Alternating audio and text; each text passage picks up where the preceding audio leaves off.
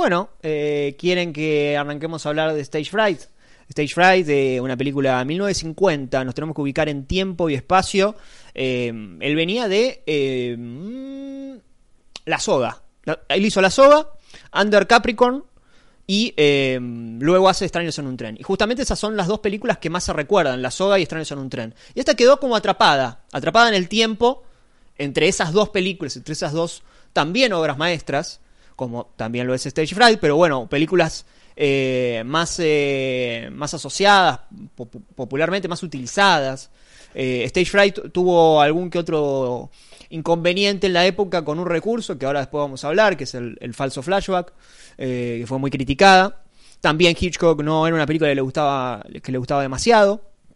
Pero no hay que darle mucha importancia a ese tipo de cosas. Generalmente los directores a veces, eh, sobre todo Hitchcock, se menosprecian sus propias películas. Uno no tiene que caer en la trampa de decir, ah, bueno, pero como la menosprecia Hitchcock no está buena. O como la menosprecia Hitchcock no hay que verla. O como pasa con lo que decíamos en el comienzo, bueno, hay cinco películas que son Vertigo, Rear Window, bla, bla, bla. eh, y es, ah, claro, estas son las mejores. Son indiscutiblemente las mejores. Entonces, ¿para qué voy a ver las otras si ya vi lo mejor? Bueno, no, con Hitchcock, cualquier película, incluso la menor, incluso, eh, no sé, la primera que hizo, incluso El Jardín de la Alegría, incluso The Mansman, cualquier película que veas de Hitchcock va a ser más importante, digamos, va a tener más cine, va a tener más para hablar, va a tener más para ver, va a tener, va a tener más para la revisión que cualquier otra película que seguramente elijas de otro director para reemplazarla. Entonces, Stage Fright es una película que es necesario eh, reivindicarla. Uno no, no, puede llegar a entender hoy por qué todavía no le llegó la hora a Stage Fright, teniendo en cuenta que Hitchcock es un director de thrillers. Uno podría entenderlo de una, de una comedia, digamos. Hay, hay comedias que ha hecho Hitchcock que no han tenido, eh, que no han tenido mucho, mucho peso, que no les ha llegado la hora de reivindicación. Pero bueno, uno lo puede entender porque lamentablemente Hitchcock está asociado al thriller. Que bueno, esto es mentira porque Hitchcock hacía, tenía mucha comedia en sus películas y, y ha hecho melodramas, ha hecho de todos los géneros. Claro, de hecho arrancó haciendo comedias. Arrancó, La- la sí. etapa- la etapa inglesa de Hitchcock eran todas comedias prácticamente. Sí, sí, sí. The Lodger es, no sé si su séptima o octava película, recién su primer eh, thriller. Entonces, sí, ha hecho de todo realmente. Y, y además hizo otras películas antes con trabajando en intertítulos, pero bueno, ya no, no las dirigía. Eh, Stay Fright es un thriller, es una película que la puede ver cualquiera, la puede entender cualquiera, eh, su- supera el paso del tiempo también. Eh, una película de género, es bastante raro que todavía no le haya llegado ese momento para que se esté hablando y las pasen en escuelas de cine o, o tampoco escuelas de cine, la puede ver cualquier eh, cinéfilo. Ah, pero bueno, es, capaz es por eso que dice que como la gente le- lo toma como palabra santa lo que dice Hitchcock. Que si Hitchcock no le gusta mucho, capaz por eso queda olvidada. Por así decirlo. Sí, sí, sí, sí. Sí, eh, ahí vamos a uno de los problemas más grandes, quizás de la, de la cinefilia mundial, no solo a nivel nacional, que es que el cine según Hitchcock es un libro que se ha leído, que se ha leído mal. Es un libro que hay que leer. Vamos, toda persona que esté involucrada con el cine o que le guste el cine tiene que leer el cine según Hitchcock sin ningún lugar a duda. Sin embargo, no hay que tomar las palabras de Hitchcock como palabra santa. No porque él no sea un santo, sino porque él no va a decirte la verdad. Él no va a decirte lo que realmente piensa de la película. Y aún si él pensara que Stage Fright no está buena, no es la no, no es lo cierto, digamos. Estamos hablando de un genio. Los genios nunca te van a decir, nunca va a salir Hitchcock a decir, "No, bueno, yo en Psycho lo que intentaba hacer sería un chanta si hace eso." Sería re- uno le perdería el respeto. Claro, sí. Básicamente sí. Hay un, cuando, un detalle en el libro de Hitchcock que Sí. Conocieron y que él, Hitchcock después embelleció esa la anécdota eh, que se podría aplicar a todo el libro, digamos. Claro. Que él embellece muchas cosas, pero en realidad no está diciendo lo que es la verdad. No está diciendo, no, es, No la verdad, sino que... es un buen libro para el, para el director de cine. Eh, se le puede dar este otro uso, que es el director de cine que hace una obra y no quiere clausurar el sentido de su propia obra, no quiere salir a decir eh, que está contando de verdad, eh, puede leer el cine según Hitchcock y practicar con, los, con las respuestas que da Hitchcock, porque todo el libro está construido de esa forma. Hitchcock constantemente tirando la pelota afuera. Em, pero bueno, el, el peligro de eso es que uno realmente tome que, ah, bueno, Stage Fright no hay que verla porque Hitchcock dijo que no le gustaba. Eso es una pavada. Hay que entender que era un gran mentiroso sobre todas las cosas. Claro, Sus sí. películas están llenas de mentiras y él cada vez que hablaba con la prensa o mismo con su amigo Truffaut, mentía todo el tiempo. Bueno, Stage Fright es una película sobre las mentiras, justamente, sobre, las sobre la actuación, sobre la dirección. Es una película muy eh, autoconsciente en ese sentido, digamos. Eh, Hitchcock totalmente eh, sabiendo el poder del narrador en, una, obra audiovisual de ficción. Eh, pero también me parece que pasa con eso es que generalmente se clausura también muchos sentidos de las películas eh, más trascendentes de Hitchcock. Por ejemplo, de la soga se suele decir que la soga es muy buena porque está contado todo con un plano secuencia. Sí, la soga está contado todo con un plano secuencia, que también es un falso plano secuencia porque bueno, tienen que cortar, no importa. Es lo único que se dice. Es lo único que se dice, claro, pero vos fíjate lo que pasa ahí. No solo es lo único que se dice, que está mal, porque la soga no es que es buena porque tiene el plano secuencia, eso sería una pavada. Vamos, es, un recurso que está bien, que utiliza Hitchcock. Pero nadie se pregunta, ¿por qué? ¿Por qué decidió to- contarlo en un plano secuencia? ¿Cuál es la decisión narrativa por la que Hitchcock dice, esta historia se tiene que contar con un plano secuencia? No, si uno repasa, eh, cuando se habla de la soga, uno entra. eh, yo hice el trabajo esta semana, entré un montón de notas de, cine donde hablan la soga, la película, del plano secuencia. Ninguna te dice por qué. Pero ni siquiera eh, saca la deducción por cuenta propia de por qué. Y en realidad la soga se utiliza en plano secuencia porque justamente el plano secuencia es, digamos, es una soga. ¿no? Es algo que tiene el comienzo y tiene el final. Y en el medio, toda esta horizontalidad que tiene el lugar. Que es horizontal vertical, ¿no? Porque sucede justamente dentro de un piso. Esto después eh, lo podemos llegar a hablar con cuando nos metamos de lleno en la película. Eh, pero esto que estoy diciendo, ¿alguien lo leyó en algún lugar? Un- un- eh, ni siquiera en las escuelas de cine se dice. Entonces, No, nunca. Al no. sumo de la soga se habla mucho del análisis psicoanalítico, de la relación entre ellos dos que es homosexual, eso está bien. No, no está sí, mal. no, no, no, está bien, está perfecto, lo sí, sí. se habla de eso. Sí, de Cayer, digamos, que lo, que lo, que lo implementó Cayer, Cayer du Cinema. De hecho, me llama la atención que hables de esta película, porque me vino a la mente Birman, de por qué hace todo este plano secuencia Iñárritu. Eh, yo creo que eh, lo que hace Iñárritu en Birman es tratar de... eh, es opuesto a lo que hace Hitchcock, porque es tratar de, convertir al cine en una obra de teatro. Y lo que hace Hitchcock es lo opuesto, por eso lo pone vertical. No es que no tenga verticalidad Birman, ¿eh? porque en el final sale volando Birman. Pero, de hecho está volando Birman.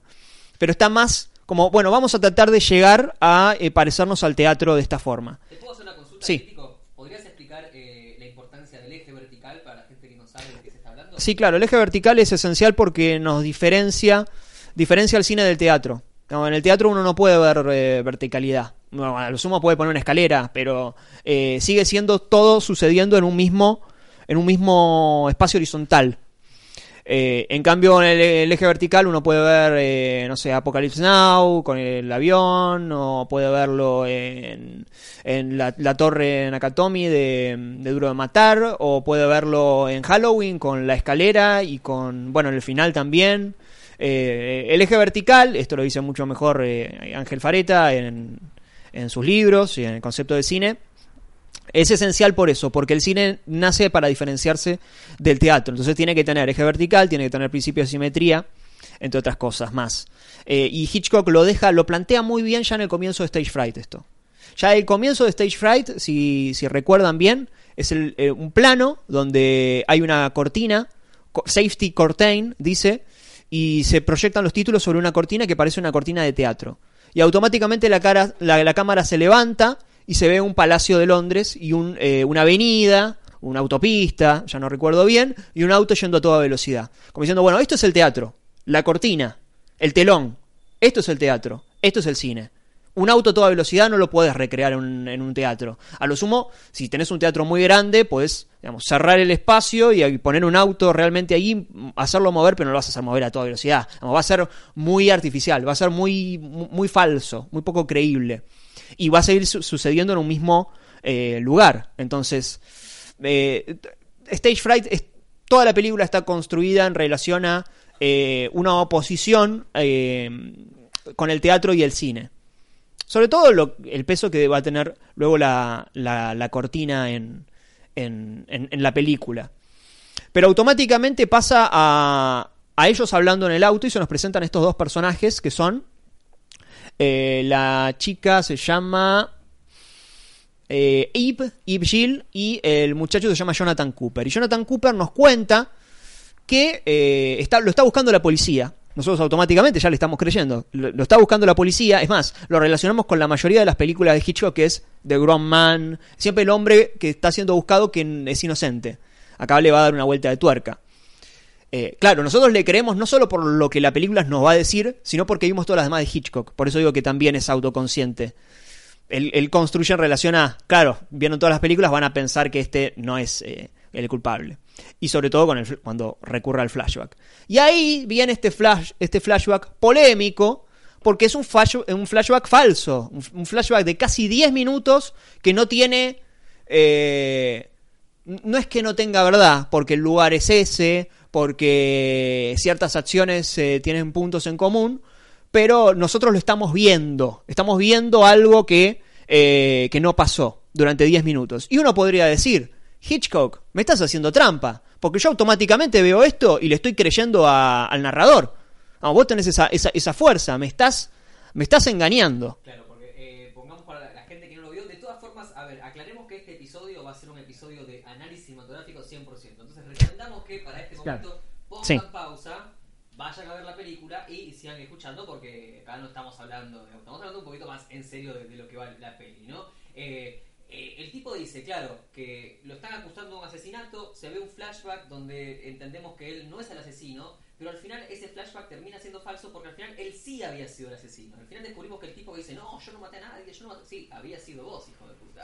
Entonces, claro, eh, este es el tan polémico flashback eh, que me imagino que debe tener una explicación al final de por qué... Exactamente, vamos a ir eh, con tres ítems de por qué este flashback es totalmente necesario para la película y para lo que está contando la película. Generalmente, esto es un trabajo que recomiendo hacer. Cuando ven algo, una aparente falla en un genio, esto no es una falla, pero bueno, capaz que alguien lo está viendo y decir, ah, bueno, se, se, le, se le escapó a Hitchcock. Cuando uno ve una falla en un genio, uno tiene que hacer el trabajo de comerse su ego y tratar de buscarle la vuelta.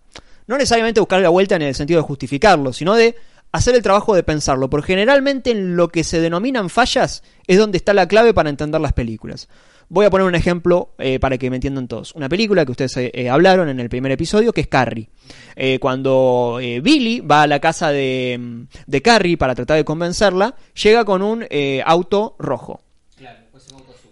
Y después va ese auto, claro, después va ese auto azul. Una vez que él la con- convence a ella, cambia de auto. Uno podría decir, "Pe, che, pero pará, cambió de auto, se equivocó de palma. No, pasó de estar del lado rojo, to- todo lo que significa el rojo en Carrie, la sangre, la menstruación, el, fuego, el camión de bomberos, eh, los títulos de, inicio y de final, eh, las pintadas de Carrie Burns in Hell, Carrie White Burns in Hell, bueno, todo. Todo el rojo eh, siempre es el lo negativo en la película. Y él no está del lado negativo, ella está del lado mucho más cerca a Carrie. Entonces tiene que cambiar ese, ese color. No puede seguir utilizando el auto rojo. No, claro que no. Si uno se queda y dice se equivocó de palma y comete el error de no estar viendo de qué está hablando la película. Es un error hecho a propósito. Exactamente, sí, es lo que se, eh, Ángel lo, lo, lo, lo denomina la omisión polémica, por ejemplo. ¿no? Como, bueno, ahí está la clave para, para tratar de deducir hacia dónde va. Eh, pero yendo a lo que decíamos del falso flashback, el primero de los ítems a, a entender es algo lógico. Por ejemplo, si se tiene que contar esa historia, es necesario que esté. Si fuera dicha, sería teatral. Digamos, si, nosotros vemos durante 10 minutos a Jonathan Cooper subido en el auto contando, porque eh, me pasó esto y la policía, contándolo sin ver ese flashback, sería algo teatral. ¿no? Estaríamos viendo dos personas hablando. Y sería algo muy aburrido, además, eh, 10 minutos de eso. Entonces tenemos que ver las acciones. Este es un motivo lógico para, para contarlo. Por eso el flashback está lleno de trucos. El flashback es el cine. Los trucos que, que- tiene el, el flashback, vamos a ver cuando cierra la puerta, que no cierra la puerta, estira la puerta cuando entra a la casa y eh, se cambia la, la- iluminación. Vamos, entra la cámara que está detrás de él y se cambia la iluminación. No es que cerró la puerta, es un truco. Cuando vemos ese, ese split di- diopter, cuando eh, está eh, la chica Charlotte con él en la casa, que están, el split diopter para que no entienda, bueno, ahí hay una sobre- estamos viendo la película en este momento, hay una sobreimpresión, ese es un, claramente un truco, digamos, es algo cinematográfico. la sobreimpresión. Estos son como señales que nos va dando Hitchcock de, mirá que te estoy poniendo todos estos trucos, mirá que esto también es un truco. No solo es el cine contra el teatro, sino que, que esto, es- esto que te estoy contando, te lo estoy contando así, porque él lo está contando de una forma eh, trucada. El- lo que decía el split diopter es que eh, generalmente, yo no sé si utiliza técnicamente el split diopter él. Lo que sí sé es que estamos viendo a dos personajes en una misma, en un mismo plano, uno más adelante y otro más, más atrás, Charlotte más adelante y él más atrás, y están los dos en, en foco. Esto lo hace De Palma en Carrie, eh, lo hace en, Blowout. Eh, lo hace Tarantino en Reservoir Dogs. eh, generalmente es un, un adminículo que se le, que se le pone al lente para que justamente una imagen lejana y una imagen cercana estén ambas en foco. Bueno, acá lo hace Hitchcock, que es un recurso que no utilizó nunca más en su carrera. Que lo utilice en ese momento, digamos, en el momento donde justamente tenés que trucar, eh, no es ninguna casualidad. Y además de que estén, que estén los dos personajes en foco, son justamente los dos personajes que están involucrados en, esta, en, en este truco, que son Charlotte y eh, Jonathan Cooper. Bueno, este es uno de los puntos, uno de los ítems eh, fundamentales. Pero bueno, uno también puede llegar a pensar, ¿por qué lo vemos de esa forma? Y acá podría ser el segundo, el segundo ítem, que es la protagonista de la película es Ip Gill. Está claro eso, ¿no? Eh, to- todo lo que vemos es Ip Gill, ah, el personaje de la chica. Sí, el punto de vista de ella. el punto de vista de ella. Lo que nosotros estamos viendo, si bien es un flashback, es el punto de vista de Ip de lo que nos está contando Jonathan Cooper. Claro, es la recreación que hace en su cabeza de lo que le está contando. Exactamente. él, De la mentira que le está contando él. De la mentira que le está contando él. O sea, lo que nosotros estamos viendo. Si yo ahora te cuento, Harry, te cuento. No, fui a una zapatería, fui a una tienda de deporte, me compré unas zapatillas rojas eh, que se parecían a las de Adidas. Bueno, vos ahí te podés hacer la idea de, de unas zapatillas rojas que se parecen a las de Adidas. Probablemente no sean como realmente fueron. Porque vos te lo vas a imaginar de una forma y el que está escuchando seguramente se imaginó eh, otra cosa. Y es más, se imaginó otro, otra tienda de deportes, que yo no la describí, incluso describiéndola eh, muy eh, con mucha claridad, de todas formas va a estar más cercano, pero no va a ser exactamente igual. Por eso cuando nosotros vemos el flashback, la actitud de Jonathan Cooper es mucho más inocente que la que vemos después durante toda la película. Durante toda la película sí, él está actuando inocente, él está actuando. Pero en el flashback es el triple de inocente. En parte porque Jonathan lo está contando, uno entiende que Jonathan se lo debe estar contando como un pobrecito esto. No, yo estaba acá y después. Pero también porque Eve está enamorada de él. Entonces el flashback que nosotros estamos viendo es un flashback idealizado. Porque él, ella lo está viendo a él pensando en que ese es el hombre que ama, pensando que ese es el hombre con el que él, con la que ella puede llegar a tener una oportunidad. Entonces no lo puede ver como eh, un culpable. Lo tiene que ver siempre como víctima de lo, de todas las situaciones. Por eso este, este flashback. Pero si aún uno dice, bueno, no sé, no me convence, digamos, ¿qué utilidad tiene esto? ¿Qué utilidad tiene dentro de la película? La utilidad mayor que tiene esto dentro de la película es que a partir, y acá es donde la gran vuelta de tuerca, es aún más vuelta de tuerca que la de enterarnos que Jonathan Cooper es el asesino. La gran vuelta de tuerca que tiene la película es que Eve va a tomar ese, ese relato falso que le hace Jonathan Cooper, que nosotros vimos, y lo va a utilizar para actuar con Jonathan Cooper en el final. Si uno recuerda el final, cuando eh, se, se da esta confesión, también se va a dar en un auto, además va a ser simétrico, se va a dar un auto que además es un auto de set, es un auto que no existe, es un auto quieto, eh, no en movimiento. Eh, él le va a decir, bueno, ahora yo puedo cometer este eh, otro asesinato, te puedo matar y te puedo hacer parecer, puedo parecer como que estoy loco y puedo salir más, más no, me pueden no mandar a matar. Y Ip se da cuenta de esto, le toma la mano y le dice, no, no, vení, vení. Se hace la boluda, dice, "Vamos- vamos a escaparnos. Básicamente, le dice eso. Y está actuando, está evidentemente actuando, porque sabe que él la estaba queriendo matar. Y él va a terminar en el pozo de la orquesta, cortado, digamos, decapitado por una cortina. Si no recuerdan el flashback, lo primero que hace Charlotte, lo que cuenta Jonathan Cooper, es que Charlotte lo primero que hace es pedirle que que corra las cortinas, porque con las cortinas, digamos, si se ve al exterior pueden ver que Charlotte está ahí y ella no debería estar ahí. Entonces, a partir de ese de, eh, de esa mención de las cortinas y además con todo lo que implica, justamente, si estamos hablando de teatro y cine, las cortinas durante toda la película, de hecho, todo ese flashback es medio un backstage, porque ella llega eh, y le dice, bueno, yo tengo que salir a escena y me tengo que cambiar el vestido. Eh, es medio como el backstage de una obra. Cerrar las cortinas, bueno, estamos acá encerrados, después yo tengo que salir a escena. La forma que encuentra además Charlo- eh, perdón, Eve para hacerlo caer en la trampa es diciéndole, bueno, vos entra acá.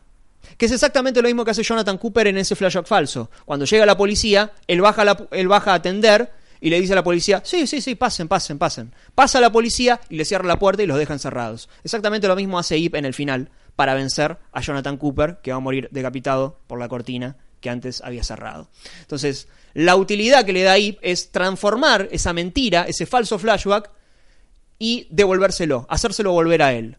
La mentira que, dicho eh, má- más, claro, la mentira que vos decís te, te puede volver. Cuidado que la mentira que vos decís te puede volver.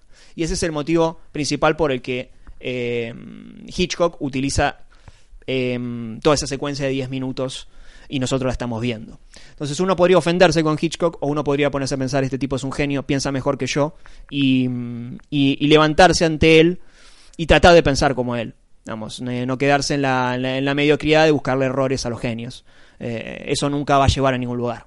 Vamos, va a estar más cerca de lo que hace Cementerio de Animales, de pegar la curva y bueno, y vos dale para adelante y, y bueno, no sé dónde vamos a terminar. Claro, la falsa salida, claro, que lo hablaron en, en Carrie anteriormente. Pero si hablamos eh, de los eh, personajes, es una película de, muchas actuaciones, de, muchas representaciones principalmente. Eve es el personaje más claro en esto. Pero también eh, Jonathan Cooper le está actuando a ella. Le está actuando de. eh, bueno, vos podés tener una. Yo soy inocente y al mismo tiempo le abre como una puerta de, que puede tener una chance con Eve. Porque si no, Eve no, no accedería. Y al mismo tiempo tenemos al detective. Que el detective cuando se presenta se presenta como bibliotecario, no se presenta como detective. Además de que, bueno, el detective siempre es un personaje doble porque nunca se presenta como un detective generalmente. Después tenemos al personaje de, mm, de Nelly, que es la eh, chica que cuida la casa de Charlotte, que se va a hacer pasar, o sea, le va a decir a ella que se haga pasar, en realidad es al revés, Eve le dice, yo, me, yo te quiero, yo quiero ocupar ese lugar, entonces le paga y también va a tener que mentir y después va a tener el soborno por medio que se va a tener que encargar el padre, que a su vez el padre es contrabandista y no lo puede decir. O sea, el, el padre es uno de los personajes más vivos de la película. Generalmente se confunde con lo que es el comic relief, porque es el personaje que siempre hace chistes, eh, está tocando el acordeón, pero es el personaje más vivo, porque es el que detecta que Jonathan puede ser asesino. De hecho, siempre a cada rato le dice, eh, no, bueno, subí, cuidado que tenés una revista de, de asesinatos, capaz te da ideas para, para matar. Y a partir de esos chistes, eh, Hitchcock eh, te acerca un poco a, a la verdad, justamente. A partir de la ironía, te acerca un poco más a la tragedia. Y después el personaje de Eve, claro. El personaje de Eve eh, pasa de ser. Primero es actriz. Primero es un personaje que es actriz. Después se va a tener que eh, transformar en. Al detective le va a decir que es. eh, le va a tener que decir de todo. Le va a tener que decir que es una chica, que está por ahí. Le va a tener que decir a, a Nelly que es una periodista. Cuando va a conseguir el trabajo de Nelly a lo de Charlotte, va a tener incluso el, la vestimenta de Nelly, dice Nelly en, la, en, el vestido que utiliza ella. O sea, se va a vestir de ama de casa. Va a ser como un. Es como una actriz en formación que cuando llega a la película se convierte en una actriz verdaderamente importante. Y Charlotte es la cara opuesta, por eso las, eh, las, las, actrices que elige Hitchcock es muy inteligente lo que hace ahí porque elige a Jane, Jane Wyman, dos actrices además muy eh, Billy Wilderianas, eh, y a Marlene Dietrich. Vamos, una en Long Weekend y otra estaba en. Bueno, la pueden ver en Witness for the Prosecution. Eh, que bueno, si bien es posterior. También actúa en A Foreign Affair. Bueno, eh, y además en el mismo año sale. Curioso, sale Sunset Boulevard. Eh, que también habla un poco de lo mismo. la actriz que, que, llega un momento, una narración falsa. Eh, quizás uno puede llegar a decir que Sunset Boulevard opacó a, a, a Stage Fright. Puede ser, puede ser. Eh, de una forma que luego Psicosis, por ejemplo, opacaría Claro, sí, sí, sí, sí, sí, se puede entender así. Eh, pero, pero bueno, sigue siendo curioso o no casualidad que eh, estas películas dialogan entre sí. Sunset Boulevard, además, bueno, a Hitchcock le encantaba eh, eh, Wilder y seguramente al revés también, a quien no. Pero bueno, el, tono de, las actrices es, muy opuesto. La otra es casi una femme fatal, que siempre está actuando, pero sobreactúa su... Es, es muy raro que los demás no se den cuenta. Y uno puede decir, che, pero es muy claro que este personaje Charlotte es muy frío. Es muy frío, es muy ostensible que frío. Que está, no, bueno, eh, pintame, arreglame, el maquillaje, justamente, ¿no? Para salir de... de eh, para actuar. Y ella tiene, ella no, ella es una actriz que recién está dando sus primeros pasos y que tiene este pánico en la escena. Tiene pánico eh, escénico que al punto tal de que no va a poder ni siquiera decirle la verdad o, o- o amena- o amenazar hasta el final a Charlotte. Y Charlotte va a tener otro tipo de pánico escénico, que a mí me gusta relacionarlo con otro recurso actoral, que es el momento en el que el padre de, de Eve agarra esta agarra a un chico de una, una kermés, un carnaval, es un, como un circo, y está actuando por ahí Charlotte muy cerca, y le dice, yo tengo una idea, yo tengo una idea, le dice a Eve, y adquiere este muñeco, luego de actuar, porque también tiene que actuar para, actúa el disparo, porque no dispara él, dispara el que está al lado, para ganarse ese, esa muñeca. Y ma- mancha la muñeca de, de, eh, de pintura, que es además lo mismo que hizo Jonathan Cooper, porque Jonathan Cooper se quedó con el vestido.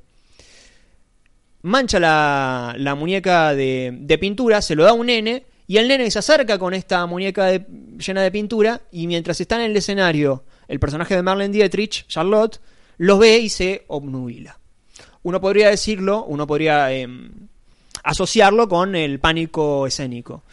Y a mí me gusta... Eh, Sí. No es pintura, sangre.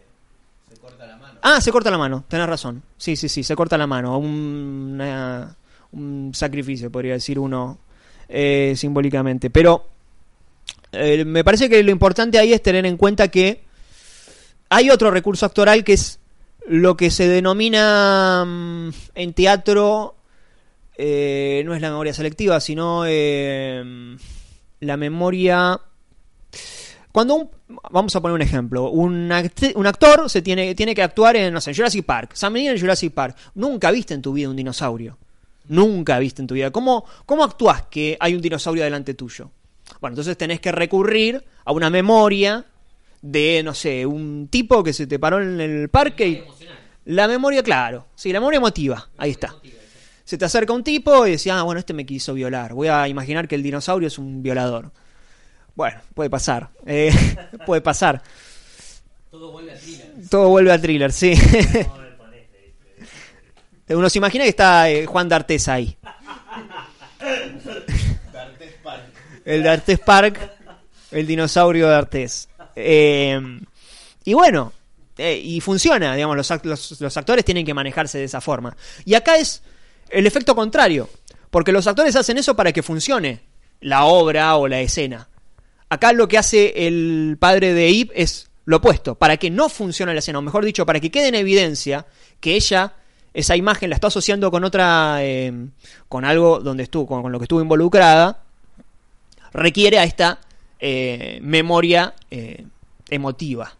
Y así llega a generar, eh, bueno, una especie de, de indicio con, lo- con el que podemos decir que Eve termine convenciendo al personaje de, del detective, que también es un personaje muy típico eh, de, de Hitchcock. Un personaje que eh, parece un personaje de acompañamiento, siempre está sonriendo, es medio boludo, vamos, eh, es medio despistado. Como toda la policía en las películas. Exacto. Sí, es básicamente, sí, es más querible, ¿no? porque es inofensivo. El problema es que, bueno, un detective no puede ser inofensivo. Un detective tiene que ir. El trabajo que está haciendo el personaje de Jane Wyman lo debería estar haciendo este detective. No debería, no debería estar sonriendo, tocando el piano todo el tiempo. De hecho, no se da cuenta de un montón de cosas. Ahí en, el- en ese momento, cuando va a aproximarse con, con el padre de, de tampoco se llega a dar cuenta de nada. Y la madre tampoco se da cuenta de mucho. La madre es, gracioso lo que, pasa ahí porque a la madre no se da cuenta aún aunque le cuenten la verdad. El padre le cuenta, no, bueno, eh, la verdad es que este tipo se escapó de la cárcel, no, se, se escapó de un crimen, es un convicto. Bueno, le cuenta toda la historia de verdad y la madre le dice que está tomando de boluda. Muy parecido a un gag que pasa en, en The Mule. Eh, cuando se cuenta la verdad, no es creíble en la película. Y es creíble la mentira. Tiene, te- te- está en esa paradoja la película, a punto tal que uno cae en esa trampa y termina eh, creyendo todas las, eh, todas las mentiras que, que va armando eh, Hitchcock durante, durante toda la película, valga la redundancia. No sé si quieren hacer algún tipo de pregunta en relación a... ¿Crees que, que Wes Craven, ahora escuchando esto, sacó mucho de acá para... Ahora está muerto. Wes Craven, si está escuchando esto, realmente... Desde la ultratumba. Sí. Porque, bueno, spoiler, pero bueno. ¿Para qué película? Para Scream. Scream. Toma mucho, siento que toma mucho de Hitchcock, más allá de el falso protagonista que de sacado Sí. Psicosis, pero el tema de, de el asesino que es el asesino al final. Sí. Es como que te hacen creer que el asesino no es el asesino y ya lo va a buscar la policía y después termina siendo él y va manejando la película con mentiras y el personaje de Ned Campbell vendría a ser como el personaje de Eve. Sí, sí, puede ser. Eh, y además es una película que es muy consciente de, de- del cine. Si estamos hablando, acá se concentra en el cine versus teatro. Pero también de los trucos del cine, también del artificio del cine. Por eso lo que decíamos de los trucos en el flashback. Y Scream también es una película que está muy consciente de que es una película y todos los personajes son conscientes de que están en una película y son conscientes de que están hablando de películas y, eh, y llega un punto que son tan conscientes que son inconscientes porque hay un asesinato y se van corriendo. No, eh, eh, eh, pega la vuelta porque cuando se anuncia el asesinato de mm, del, prof- del director no, no, del director, que están viendo lo Halloween. Y dice, eh, vamos a ver, eh. No, están en la boludez. Están en la boludez. Se piensan, se confundieron. Se confundieron. Se piensan que la vida es el, es el cine. Eh, pegaron esa, esa vuelta. Y puede ser, sí, puede ser. Eh, eh, la influencia de Hitchcock llega a lugares que uno jamás podría imaginarse. Creo que donde más se puede ver una, la influencia o algún parecido puede ser en Gonger que también hace un poco lo mismo. Y en una película más polémica, que es eh, The, Usual, The- perdón, The Usual Suspects, de eh, Brian Singer, guion de Christopher McQuarrie, que hace, vamos, lleva al extremo esto. Yo te quiero yo Sí. preguntar sobre esta película, porque ¿no te parece que la vuelta de tuerca es Sí. un poco tramposa en términos narrativos? Ten en cuenta que nunca te muestran Sí. muchas cosas. Eh, A ver, es criticable a nivel guion, digamos. si yo sabía que venía esta pregunta. Cuando la menciono, sabía que venía esta pregunta. Eh, no, no, no me vine preparado porque no volví a ver The Usual Suspects hace mucho tiempo que no la veo. Casi que me veo, eh, casi que sé que lo que puedo llegar a decir me lo puedo llegar a arrepentir. Porque capaz que la vuelvo a ver y digo, no, bueno, tiene, nos dio los indicios y nosotros no lo supimos ver. Así, habiéndola visto hace eh, tiempo, me parece que sí, que es tramposa. Digamos, que cae en, en, bueno, mostrarte todo lo que ya viste durante dos horas y, eh, y después te dice, bueno, no, era así. eh, y yo no soy el, yo soy el culpable. Es un poco tramposa. Eh, lo lleva demasiado al extremo.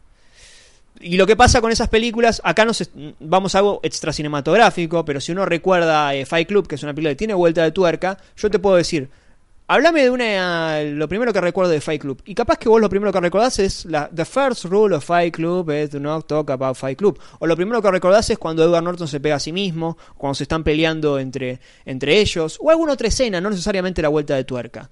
Cuando uno habla de psicosis se puede acordar de la escena de la ducha, se puede acordar de un montón de escenas, del asesinato de Arbogast, del final, eh, se puede acordar de un montón de escenas.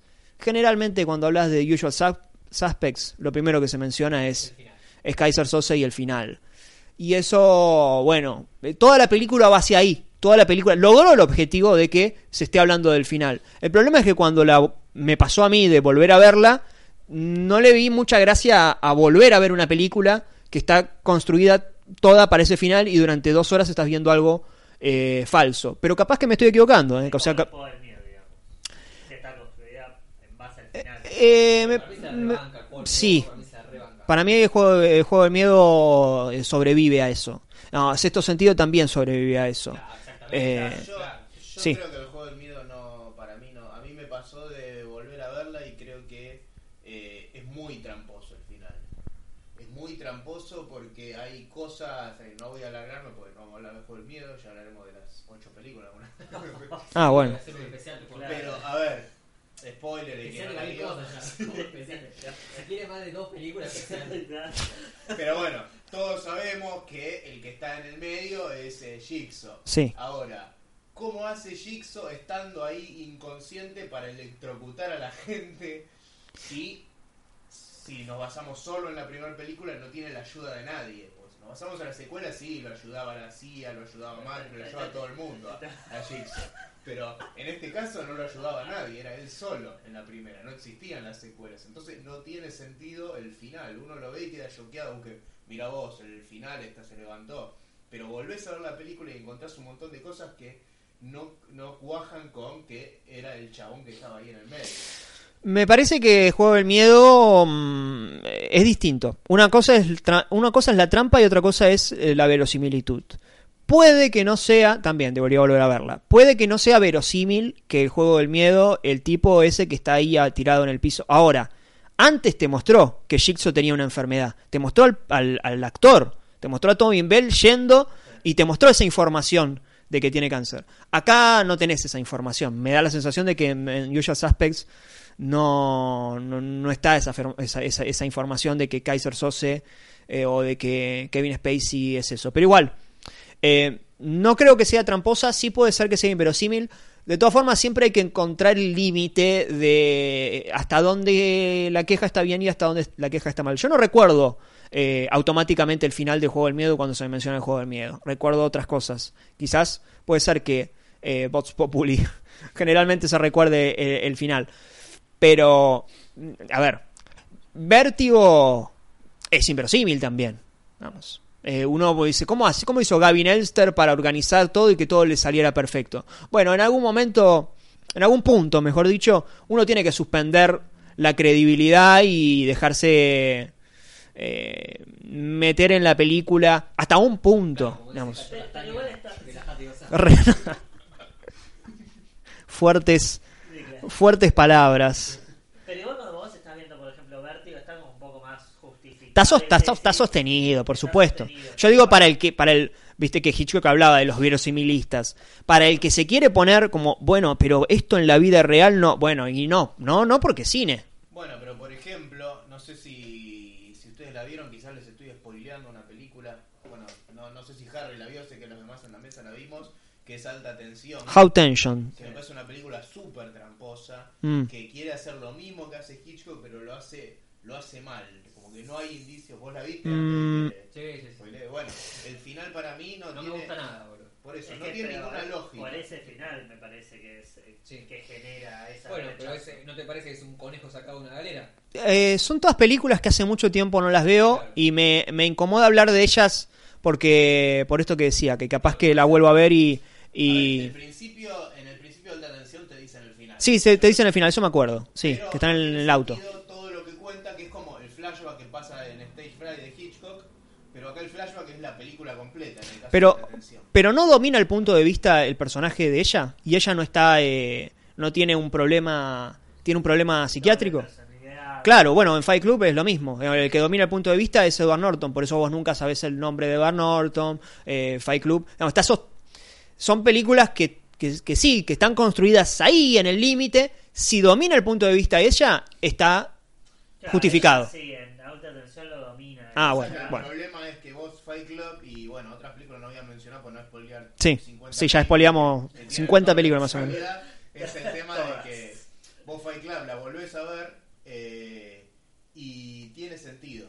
House Sí. La volvés a ver y no tiene sentido nada. Ah, bueno, ese es otro tema. Sí. Sí. Vos decís, eh, ¿por qué, cómo ese personaje está ahí? Lo que pasa que es difícil porque si vos lo estás viendo desde la óptica de ese personaje, claro, eh, no tiene sentido como un sueño no tiene sentido. Eh, o sea, no tiene sentido. Porque estás. eh, cuando arranca Taxi Driver, está muy bien lo que hace Scorsese. Lo primero que vemos es. eh, está toda, el punto de vista de Travis, está muy claro.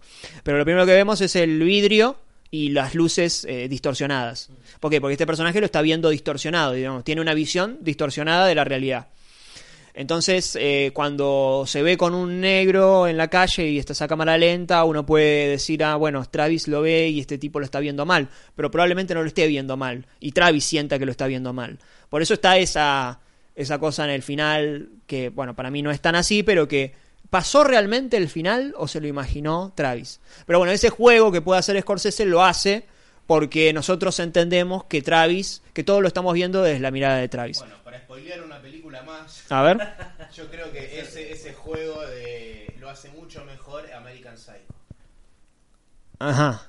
Del tema de la imaginación, de que te deja, no sé si la vieron ustedes. Sí, sí, sí. Porque, ¿Quién no vio American Psycho? Pero bueno, No, Ameri- siempre hay alguien que no la vio igual. American Psycho juega un poquito en el final de si lo que viste estaba en la mente de, de Bruce Wayne, de Christian Bale, o, eh, o si realmente pasó y, y el chabón estaba, estaba loco. Pero en realidad, eh, para mí lo hace muy bien, porque vos volvés a ver la película y tiene sentido que, bueno, eso sería una buena película para analizar en algún momento, porque te das cuenta que el chabón cuando mata a, a la chica con una motosierra, previo a eso hay una escena donde él está mirando la masacre de Texas. Mm. Entonces Sí. es como que te da, vio la masacre de Texas y se imaginó esto. En la escena que, que contrata a, las- a las dos prostitutas que están mirándose al espejo, previo a eso estaba mirando una película porno. Entonces es como que todas las escenas que van pasando, él las relaciona con lo que pasó en la escena anterior.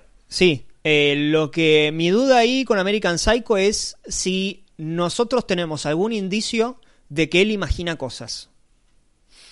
Eh, esa es mi gran duda. ¿Tenemos algún indicio? ¿En algún momento se nos dice algo? ¿Hay alguna línea donde se sugiera que este es un personaje que está eh, imaginando? Porque, por ejemplo, en First Reform, la de, también de, de, de Schrader, el personaje va a tener algunas visiones, pero claro, es un personaje que tiene eh, cirrosis, toma mucho alcohol, está sostenido. La primera historia está sostenido porque eh, está bebió mucho, entonces claro, bueno, uno puede entender que imagina. En Burning eh, hay un momento donde hay una la chica bailando y uno dice, ah, bueno, está, está muy listo, está muy lindo, pero ¿por qué está haciendo eso? Bueno, porque recién fumaron un porro. Entonces ella se libera. Bueno, está sostenido, digamos. Antes vimos el elemento que hizo que ella actúe de esa forma. No recuerdo si en American Psycho está esto, de vuelta. Tengo que volver a verla y, y juzgarla. Eh, pero bueno, es... Otra que hay que volver Sí. a ver es Hereditary. también. No, bueno, esa. No, esa, esa directamente tiene eh, todo mal. Está todo mal ahí. Mucha gente defiende esa película por ciertas cuestiones perversas que se tienen entre los Claro, ya que personajes. estamos, por favor, críticos. Bueno, hablemos de Hereditary. Sí, no hay ningún problema. No, bueno, yo, a ver, me he sacado las ganas hablando, pueden ir y escuchar eh, lo mejor y lo peor del 2018, el episodio de Cracoya Podcast, Cracosia como el país de la terminal, y eh, hemos hablado 40 minutos de Hereditary eh, con, con argumentos, sí. Eh, ¿qué, ¿Qué es lo que decís que se dice de, de Hereditary? A ver si, si lo podemos responder entre los cuatro que hemos visto. dice, bueno, Claro, claro, sí, sí, lo que generalmente se dice. Bueno, yo leí muchísimo, eh, pero... está Lo que suele decirme la gente que, A ver, que le gustó, sí. la cierta perversión que hay en las relaciones, entre la relación de los personajes de esta familia. Sí. Y el principio de lo que es la película que va que va por este lado, que la nena va a morir. eh, Sí. bueno. Eh, parecido a lo de, claro, Pet Sematary. Vamos por acá. Bueno, agarramos otro lugar, pero ese otro lugar no lleva a ningún lado.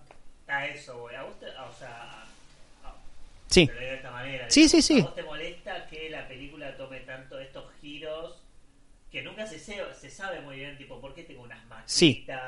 por qué el padre se quema? Es como que tiene muchas ideas la película, eso no puedo negar. Sí. Pero es como, hay mucha gente que le gusta el hecho de que tenga muchas ideas y otra gente que le, le genera frustración porque no hace nada con estas ideas. No hace nada con las ideas. Es. A ver, hay, hay un gran. eh, ¿Cómo explicar esto? A ver. Hay un gran tema y es que si en el cine. Yo, yo me, he encontrado en discusiones que Hereditary es una película que sí, que ha tenido defensores. eh, no puedo llegar a entender bien porque tiene defensores. eh, puedo llegar a entender que. No, lo que pasa es que eh, viene con mucho hype, que además es una palabra que detesto, pero bueno. Viene con mucho con mucha manija eh, desde Sundance, que es el mismo lo mismo que se hizo con Lady Bird en su entonces. Lady Bird se habló, se habló 10 en Rotten Tomatoes y después eh, aplausos en Sundance y después ya llegó a se liberó al público con ah bueno, esta es una película de la que hay que hablar bien. Entonces el que hablaba mal estaba visto de reojo. Y el que hablaba bien hablaba, la sobrevaloraba. Y acá pasa lo mismo con Hereditary. Pero es aún más sensible porque mucho, mu- mucha parte de la crítica cayó en esa. Porque también mucha parte de la crítica, digamos, digámoslo así, no comprende del todo el género de terror. Digamos, se maneja con, con el drama, se maneja muy bien con otro. Entonces, con el miedo de que hab- den una crítica negativa de una película que capaz que el día de mañana puede ser un clásico y ellos no lo saben, bueno, vamos a hablar bien de la película. No estoy diciendo que todos los críticos hagan esto, ¿eh? No, no, no, no, no estoy diciendo que todos los críticos hicieron esto, porque hay algunos que les gustó legítimamente. Pero sí noté que muchas de las críticas no tenían sustento, no tenían, no les había gustado demasiado la película y, pero estaban tirando flores por si acaso. Claro, que todo el mundo dice que es buena, no voy a ser el único boludo yo Claro. que diga que es una mierda. Sí, y así se fueron generando, claro, 10, 15, 20 personas a las que además se les hace caso, vamos, porque tienen una influencia eh, también lógica. eh, y bueno, se armó toda una bola de, bueno, esta es la película más aterradora desde, claro, desde, desde qué película, ¿qué fue lo último que viste? Sí, pero es que es- Hay 70 películas. es que sí, sí, sí, hay mil millones de películas antes que... Eh, se ha hablado mucho, Hereditary. Eh, ¿De dónde aparece ese libro? No tenés puta idea. ¿De dónde aparece eh, esas luces locas que ve el chico? No, no, no sé. ¿De dónde? Y la secta y la, y la chica que se muere decapitada porque es raro. Se muere decapitada porque es raro. Porque la chica eh, come chocolate porque es raro. Y la chica va a una fiesta que no debería estar ahí, porque digamos, es una fiesta donde para mayores, eh, y fuman porro porque es raro, y ven videos porque es raro, todo porque es raro, y el problema de por qué es raro es que te haces mucho raro, eh, y si vale todo, ¿cómo yo puedo juzgar si algo es bueno o es malo? Ah, si vale todo, no, no puede valer todo. No, no digo que el cine tenga que respetar ciertas reglas, pero si vos me introducís en un mundo, vos deberías respetar esas reglas que vos presentaste. Vamos, por una cuestión moral con el espectador. Si vos eh, me decís que este personaje tiene que importar y después a los 5 minutos me decís que este personaje tiene que importar y después a los 5 minutos me lo descartás y me decís que este personaje tiene que importar y este conflicto tiene que importar y después este otro conflicto tiene que importar y este otro y este otro y este otro. ¿Por qué yo te tengo que tomar todo? ¿Por qué yo tengo que entrar en todas? ¿Por qué yo te tengo que aprobar todos los... Eh, toda esa... Ese, cúmulo de, situaciones sin sentido que presentaste. ¿Por qué te las tengo que, te las tengo que tomar? Bueno, tiene que haber.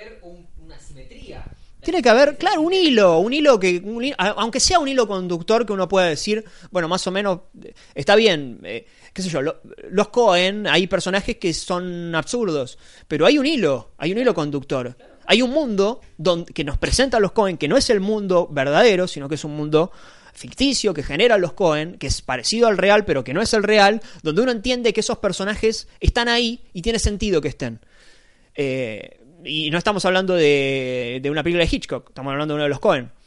En Hereditary no, no, no, no está todo esto. Y, y además, bueno, después tiene un montón de, de otros errores. Hay un momento que está Gabriel Byrne eh, en- en- manejando la, eh, la notebook, eh, un cenital. ¿Por qué? Porque no tiene sentido. No, aparte la película arranca. O sea, la película son tres actos, obviamente, como todas. Sí. ¿No te gustó la película? vos? No, obvio. No, no. No, lo de- hablabas. No, no, no, no. Eh, son tres actos. Sí, ¿no? El primer acto eh, per- pertenece a la niña. El segundo acto Sí. pertenece a la madre. El tercer acto pertenece a este joven que no se entiende cómo carajo es el hijo de ese matrimonio. Porque la madre Sí, sí. es, ¿cómo se llama la actriz? Eh. Tony Colette. El padre es Gabriel Byrne y este pibe es negro, boludo. Y tú, ¿Es adoptado? O en el caso de que sea adoptado, nunca se nos explica que es adoptado. no. Eh, entonces, sí, bueno. No, pero porque es raro, justamente, porque es raro. Vamos a ponerlo porque vamos a hacernos los locos. Entonces la película propone que bueno, que vos te tenés que encariñar con la niña, te la matan al final del primer acto. El primer acto termina, Sí. justamente la primera hora, pum, se muere la piba. Ok, es una vuelta de tuerca, una cosa medio psicosis, se la dejamos pasar. El segundo acto pertenece a la mina, en la cual nunca llegamos a conectar con Tony Colette, que después es un personaje que queda relegado y pasa a ser el protagonista del tercer acto, el pibe. Termina volando Tony Colette, además. Termina por los aires. El personaje que donde que acompañamos 30 minutos, termina volando porque sí. Entonces, me matás a la niña. Me tiene que interesar Tony Colette, que nunca me interesa. Y después al final me tiene que interesar el negro ese, que tampoco me interesa. Me estás Es limpio, es limpio.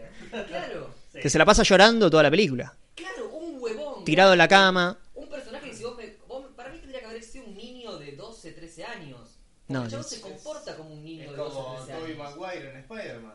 Claro, pero No, bueno, pero todo eso mejor, me no. parece más. Para mí- contada, ahí es mejor director. Para mí Hereditary es como una película que es como estar haciendo zapping, básicamente. Claro, tal cual. Es como que cambia totalmente. Aparte, el, el indio este es el peor personaje de la película. Sí. Y el final es como que yo lo vi. Para mí, el director agarró, tengo entendido que lo hizo, agarró y dijo: A ver, vamos a ver un par de películas de terror viejas con, que, que a la gente le gusta y un par actuales. Agarraron, vieron, se nota muy bien lo que vieron. Vieron El Exorcista, vieron El bebé de Rosemary, vieron The Babadook, vieron Let the Right One In. The Ray It Follows, y agarraron y dijeron: Bueno, a ver. The Witch. The Witch, el final. Pues claro, la que buena. Y Possession puede ser que hayan visto. No creo, no, no llegan tanto. No, no llega, no, no. Pero bueno, Muy raro. está muy- el final, aparte, el bebé de Rosemary eh, parece el bebé de Rosemary hecho por Nolan al final, porque te muestran la escena y te tienen que contar una voz en off lo que está pasando como, como si fueses boludo que no entendiera que es una secta. Entonces, Es que no entendés nada al final de la película. Boludo, y los personajes El perro. nos tienen que interesar, Tony Colette, Gabriel Byrne, mueren de un minuto para el otro y se murieron. Chao, ya está. Los estuviste ahí durante dos horas y de repente se murieron. Ya está. Se muere quemado. Se muere quemado, se prendió fuego, chupa huevo y la película termina con una secta que no sabe dónde carajo salió. Un homenaje a Evil Dead también. Uno de los El libro y se, y se quema. Claro, claro, pero a ver, uno entiende que eh, los libros son importantes en Evil Dead. Sí, en Evil Dead es importante el libro y se te presenta porque es importante el Necronomicon. Acá, ¿por, por qué es importante ese libro? ¿Por qué me tiene que importar a mí ese libro? Si uno no... eh, esto lo hemos ah, eh, hablado en el episodio de, de Cracosia. Si ET, o, u- uno ve primero cómo actúa ET y ET lo que, lo que va a hacer ET. Uno, es como si Indiana Jones de repente se pusiera a volar y se lo tenés que tomar. No, ¿cómo se lo voy a- Pero eh, nunca me presentaste que estaba volando, que podía volar Indiana Jones. Si vos me presentás que puede volar, bueno, sí, te lo, te lo tomo. Pero acá es, no, bueno, hay que tomarle todo. Y hay que tomarle todo. Y creo que se encontró en ese eh, entre el, hype y, la, eh, la crítica de afuera y, y la local y las redes sociales, se empezó a agarrar una película que también me parece que, y acá nos ponemos en un lugar un poco más, eh, más fino, me da la sensación de que es la película de terror, que muchos que no les gusta el género la agarraron para decir me gusta una película de terror que está supuestamente seria porque hay una madre que le dice al hijo nunca te quise tener. Eh, cuando en realidad, si uno ve Halloween, en Halloween es una película de una chica que se está escondiendo, se está, está siendo perseguida por un hombre y nadie le cree. No, uno tranquilamente podría hacer una lectura de, eh, digamos, un acosador. Eh, y no te lo está diciendo Carpenter, no te está diciendo, mira que soy una película de un acosador y de que qué sé yo y bla, bla, bla. No, y Hereditary te lo está diciendo en la cara, te lo escupe en la cara prácticamente. Yo tengo dos preguntas tal vez antes de de Sí. ¿Votaste a Macri? Claro. ¿Votarías a Vidal? a la reta. Eh, Macri vería y Hereditary le- recomendaría. A Macri no le gustó Blue Valentine. Hay un tweet que dice, qué mala Blue Valentine. Dice, Ah, sí, sí, ¿sabés sí. que a Tinelli no le gustó La La Land? Voy a, eh, voy a pedir que en el Twitter de Cementerio Podcast suban el tweet de Macri de Blue Muy Valentine. bien. Qué mala Blue Valentine. Sí, sí. Igual, que, acá, pero justo va en el medio, es eh, la campaña electoral de Macri. Es un homenaje a Hitchcock y al falso flashback. Fuertes palabras, fuertes declaraciones. ¿Cuál era la pregunta? Sí. que justo con el tema de Hereditary, eh, ¿no te parece que tal vez por el hecho de que, teniendo en cuenta que el cine de terror últimamente salen películas como más obvias o más clásicas, tal Sí. vez el hecho de Hereditary rompa, por decirlo de alguna manera, esto que es muy raro, etcétera, no ha, no ha tenido que ver con, con eso, con mucha gente además que me parece que no tiene la más puta idea de cine y dice, bueno, Sí. está buenísima porque es rara. Y segundo, justo estábamos hablando de estas cosas de que, bueno, le puedes aceptar cualquier cosa a las películas. No pasa lo mismo con It Follows. A mí me gusta apa- sacando eso. Eh, me parece que, a ver, vamos a la primera, que decías eh, Hereditary eh, como, como una película que rompe. A ver, utiliza recursos que ya habíamos visto um, de, de Witch y ya hemos visto en películas recientes. Creo que lo que, aga- lo, lo que agarra Hereditary es la solemnidad pura, insoportable, personajes llorando, gritando toda la película. Esto es una película de terror, hermano. No es un drama. No es un drama.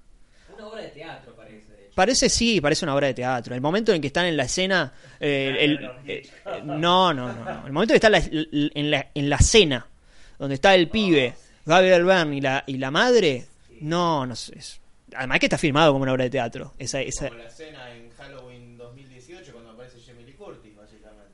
eh, vos decís en el restaurante. Que aparece borracha. Aparece borracha, eh, parecido, sí. Sí, pero, pero no llega. Me parece que. God- sí, Halloween eh, también es una película intrascendente, pero. Aunque sea, no es eh, lo solemne que es eh, Hereditary, que es insoportable. No, es un. hay una cosa cool con Hereditary, ¿no? Que es cool, es cool decir me gustó Hereditary. ¿no? Claro. Como una que si te le voy a poner un 9,5 de Letterboxd. No, gente. Pero además te pone en un lugar. Te pone en un lugar la película que ya es. Claro, te pone eh, durante 20 minutos a una madre llorando porque se le murió la hija, llorando, tirada en el piso. Te pone en ese lugar que, claro, el espectador regular se siente mal con criticar una película donde hay una madre llorando, una mujer llorando por su hijo. Entonces, te pone en ese lugar que es una mierda, es una mierda, porque estás abusando de una mala actuación, y esto hay que decirlo, es una mala actuación la de Tony Colette. Eh, porque Sí, mucha no. gente tipo, dijo, no, Tony Colette No, no, no, la no. película. Decían que merecía el Oscar. No, no, no, esa- no, por favor. esa fue la de carajo, pero tal vez dentro del premio del cine del terror se entiende. Es una mala actuación la de Tony Colette. Vamos a justificarlo. Tony Colette, sí. teatro. Actu- actuación de una... Boludo, Tenés pero razón, Ustedes tenés entraron- razón, ¿eh? ¿Entraron alguna vez a alternativa teatral? es el espanto mismo, es tipo fotos de caras, ¿no? De caras de tipo como así, viste, todos consternados. Bueno, Julio Chávez, boludo. Ya está, con eso te digo todo. Un tiro en los huevos. Mirá una obra de teatro de Julio Chávez. Con Tony Colette. Tony Colette, no, no. Es que no es una, no es una actuación de, de, de película de terror. Por eso digo que está en un lugar donde no pertenece ahí esa actuación. En realidad termina perteneciendo porque es una actuación mala, una película mala.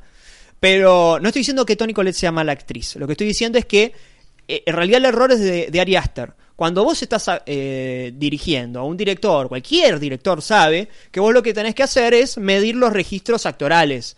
Eh, por ejemplo, la actuación de Robert De Niro en Raging Bull es increíble. Es una, es una- probablemente la mejor actuación de la historia del cine o el top 5. ¿Por qué? Porque Martin Scorsese necesita, es un drama, eh, la biografía de Jake LaMotta y se necesita ese tono, ese registro. Los demás actores no están en ese tono porque se tiene que ir eh, nivelando. En el caso de- del terror, uno ve las, la- las bastardeadas películas de Argento en las que se dice que hay mala actuación, cuando en realidad la actuación del muchacho del pájaro de las plumas de cristal está perfecto.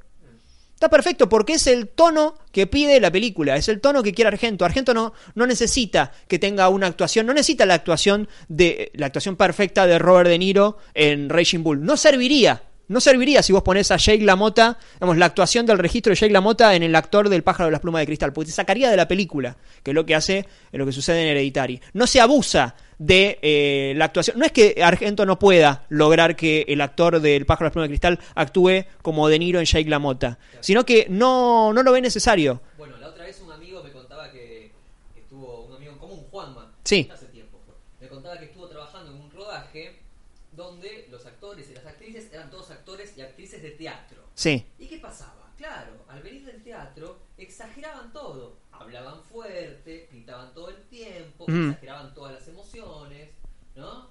Eh, y no se necesita tanto el cine. no. No se necesita tanto el cine, ¿viste? Es como, ah, sí, no, no, ya está. Claro. O sea, cada escena requiere justamente un tono distinto, pero en general no se requiere que uno dé todo. No, teatro. no, no, O no. sea, en el teatro tenés que exagerar porque necesitas que la última vieja que sacó la entrada más barata del Super Pullman, arriba de todo, atrás de todo, tiene que entenderlo. Sí. Entonces hay que exagerar. Pero en el cine no, no se necesita eso?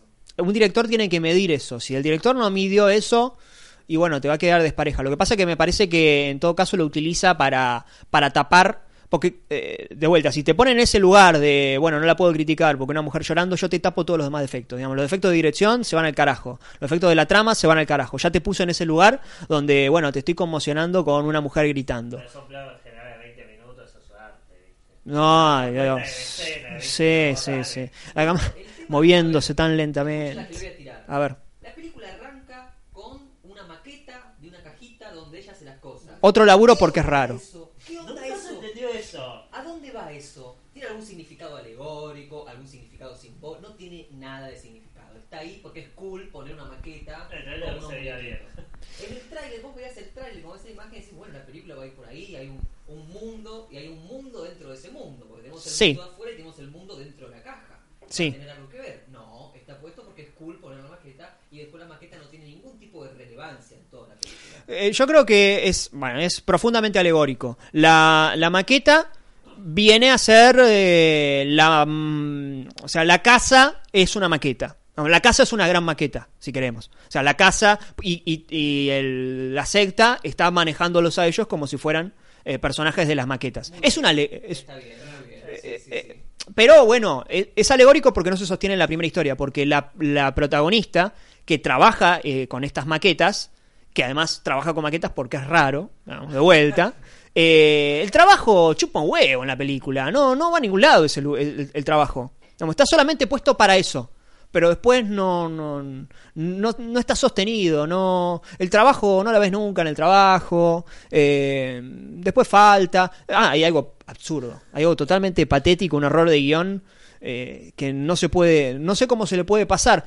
Hoy que se le, se le cae a películas, eh, lamentablemente, con la verosimilitud, eh, en el editar y llega un mail a Gabriel Byrne en el comienzo de la película, lo abre dos horas después. Y dos horas después pasaron cinco semanas, no sé cuánto pasaron, dos meses, se le murió la hija, pasó de todo, y abrió el mail, sé, tres años después abrió el mail. Claro, lo, lo abre al final de la película porque nosotros nos tenemos que enterar que las tumbas, no sé qué mierda. Conveniente, ¿no? Claro. exacto. Conveniente. Demasiado conveniente. Sí, sí, sí. Eh, entonces hay que tomarle todas. ¿Y por qué te tengo que tomar que la chica cuando se acerca en el, en el funeral se pone a comer chocolate mirando el cadáver de la vieja que supuestamente le importaba? Supuestamente tenía una relación con la abuela. Y se pone a co- comer chocolate. Y Gabriel Byrne, esto es brillante. Brillante irónicamente. Gabriel Byrne se acerca y uno dice, claro, le va a decir, ¿qué haces comiendo chocolate enfrente de, del cadáver de la vieja? No puedes comer chocolate acá. No, no, le dice, ¿tiene nueces? Claro, porque después vamos a ver que las nueces le van a caer mal. Sí, sí, se entiende, pero está mal puesto. Está mal puesto. Bueno, la película está toda mal puesta. Entonces, eh, es muy difícil, muy difícil de sostener. Y justo con It Follows. Ah, It Follows, sí. No te gusta mucho, me parece. Eh, no, no, no, no, me gusta It Follows, sí, sí, sí. Sí, no. no te gusta mucho Robert Mitchell. Eh, claro, lo que pasa con Under the Silver Lake eh, es eso. Eh, sufre de cinefilia. Sufre de cinefilia. Eh, Fareta dice que la cinefilia es eh, como la, la varicela. Eh, vos la tenés que tener, la tenés que tener. La tenés que, la tenés que tener, de chico. Después de grande ya es, ya no puedes tener eh, 50, 50 años y seguir teniéndola. Tenés que dar el otro paso. Y me parece que David Mitchell se quedó en... Pero Nick Mitchell. no- Pero es director de cine, ¿eh? No tiene 50, ¿eh? Claro, no tiene 50. no No, no, no, no. 50. Tiene, Tiene tiene 30 y pico, 35, 36. Sí, sí. Eh, pero es un director de cine, digamos, filma bien. Eh, quizás eh, lo que cuenta eh, divaga un poco y en It Follows también lo hace y en la primera también lo hace. En realidad la primera, eh, que se llama Eh, ah, The Myth of the Sí, American Sleepover. Ese Es es... una versión aburrida y mala de, para mí de coso, de Days and Confused. Sí, sí, puede ser. eh, sí, yo... eh, Pero tiene, es como que tiene su propio mundo y sus temas que se tocan en las tres películas. Es como It Follows sin lo... El. Sin el terror, sí. Me- está como a mitad de camino. Me parece que eh, It Follows es. Y Under the Silver Lake es. Bueno, si en It Follows agarramos referencias de Carpenter, ahora vamos a una película llena de referencias. Eh, igual eh, hay en, en Twitter, eh, Cine de la Bestia, un usuario eh, le destacó bastantes cosas a Under Silver Lake. También, quizás debería volver a verla y estoy hablando de. Under Silver Lake, toda la primera mitad está muy bien. Después se va al carajo. ¿sí? Claro. Capaz Pero- ese, ese Sí, vague. Y se vuelve muy explícito. Yo la parte del viejo con el piano, que le toca Smith Light and Speak, me parece Esa demasiado- escena a mí me gustó mucho. Me parece muy en tu cara, está bueno, me parece muy en tu cara. Pero toda la primera parte me pareció que, que estaba bastante bien. Y yo, y sí. Me gusta mucho y le rescato muchas cosas. Y me parece que es muy sutil con algunas ideas. Por ejemplo, que al final termina hablando de un abuso sexual, digamos, de el, Pero- el padre fantasma que se le aparece que se la cogía a la pibita de Claro. chica, ¿no? Entonces es una idea muy sutil. Pero no pasa tal vez esto con de hereditario que a veces como que se le perdonan muchas cosas porque es raro, por, porque esto. Pues sí, porque es atemporal, porque es una película temporal. Que por ejemplo está con un iPad, y pero parece el lugar, parece del Digamos, 70. está justificado en- en It Follows, Están con un iPad mirando una película de los 50 en una tele de tubo. Eh, sí, en una tele de tubo, sí, sí, sí, es, eh, Porque es raro. porque es raro. Eh, uno podría decir que es una película que está ahí como no en el medio de, de- de los dos tiempos, eh, entre el set- 70 y, y algo parecido a lo actual. Eh, Son personajes además hipsters, eh, totalmente dejados, perdidos, que se pueden hablar de los temas eh, casi como si estuvieran en una fogata, tirados en el parque. Eh, sí, es una película interesante, y Follow, sí. A mí, a mí me parece que me parece como mucho más legítimo como persona Mitchell. Sí, sí, sí. ah, po- Podría ser mi amigo en cierta forma. Ari Aster no lo quiero tener ni cerca. No, no, no, pero además... Este es el hipster ese denso, tipo, la, Claro. quiero pegar. Claro. Pero- a no le gusta el género de terror, como, se, no Como sé ya dijo. Sí. Claro, él dijo que no le gusta el género. Esto es increíble que se haya dejado de un costado.